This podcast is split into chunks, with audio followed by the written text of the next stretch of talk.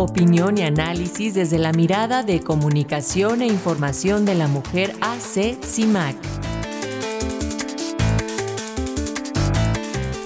Y este lunes le presentamos el comentario de comunicación e información de la mujer CIMAC en la voz de la periodista Sirenia Celestino, quien nos hablará sobre autoridades, medios y víctimas. Sirenia, bienvenida, muy buenos días. Hola, buenos días Paco y buenos días a todo el auditorio. Pues el 19 de enero, María fue reportada como desaparecida afuera del Metro Luis Verde. La joven de 16 años, quien se encontraba su madre, al salir del sanitario, su mamá ya no la localizó. Pronto se supo que un hombre había, había tomado por el brazo. El 21 de enero, la adolescente fue localizada con vida, atada y cubierta por una bolsa de plástico en Nezahualcóyotl, Estado de México. Cuatro días después, el 25 de enero, en un video oficial, el vocero de la Fiscalía General de Justicia de la Ciudad de México, Ulises Lara López, informó que tras las investigaciones se concluyó que María no fue víctima de un secuestro o algún otro delito y afirmó que se fue por cuenta propia. La Fiscalía lució su trabajo. Revisaron las grabaciones de las cámaras de videovigilancia, hicieron entrevistas, recorridos en campo, análisis de dictámenes periciales y de redes sociales, construyeron incluso una cronología de hechos en los que mostró que la joven se ausentó por voluntad propia y que habría permanecido en un campamento, como le llamaron a un puesto en el exterior del Palacio de Bellas Artes. Mostró que sí cuentan con recursos para rastrear a las mujeres que se reportan como desaparecidas en esta ciudad y encontrarlas. Sin embargo, la Fiscalía no mostró cómo fue que esta adolescente llegó al Estado de México, donde se encontraba privada de su libertad junto a una mujer mayor de edad y una niña de 11 años y cómo es que se le encontró con bolsas de plástico. De acuerdo con eh, los datos del Registro Nacional de Personas Desaparecidas o no localizadas, eh, de 2018 a la actualidad en la Ciudad de México han desaparecido 1.317 mujeres. ¿Cuántas violencias viven las mujeres que son desaparecidas en México?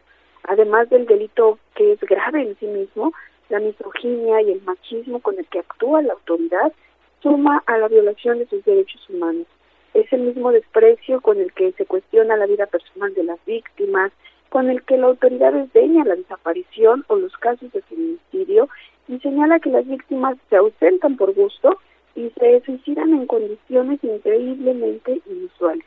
Es el mismo con el que los medios explotan una historia, una foto, un video, como el de la Fiscalía, para muchas veces ganar clics el sexismo que centra la atención en la madre, el padre, las amigas, en las víctimas, y no así en los agresores, en los hombres, en las redes o en las instituciones que las violentaron.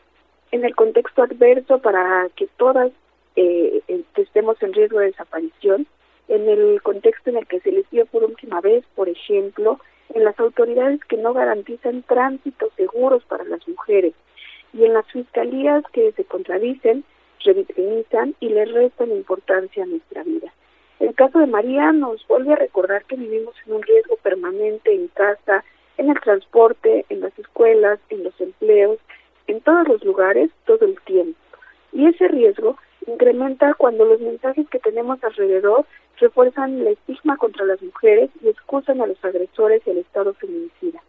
María mostró que la autoridad sí puede actuar de manera coordinada con las entidades federativas cercanas como eh, Puebla, Tlaxcala, Hidalgo, Morelos, Estado de México, y de manera inmediata para iniciar una denuncia y realizar la búsqueda, así como seguir todas las pistas para ubicar a las víctimas.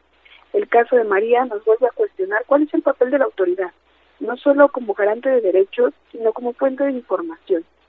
Y ahí la importancia de su video, y de la reconstrucción de los hechos que hicieron. Los datos del Observatorio de Medios dan cuenta que cuando se trata de la violencia contra las mujeres, los funcionarios públicos son el 77% de las voces en los medios de comunicación. Las mujeres, familiares y acompañantes tienen apenas dos de cada diez noticias para reclamar su derecho a la justicia. La Ley General de Acceso de las Mujeres a una Vida Libre de Violencia señala que se deberán elaborar y aplicar protocolos especializados con perspectiva de género en la búsqueda inmediata de mujeres y niñas desaparecidas.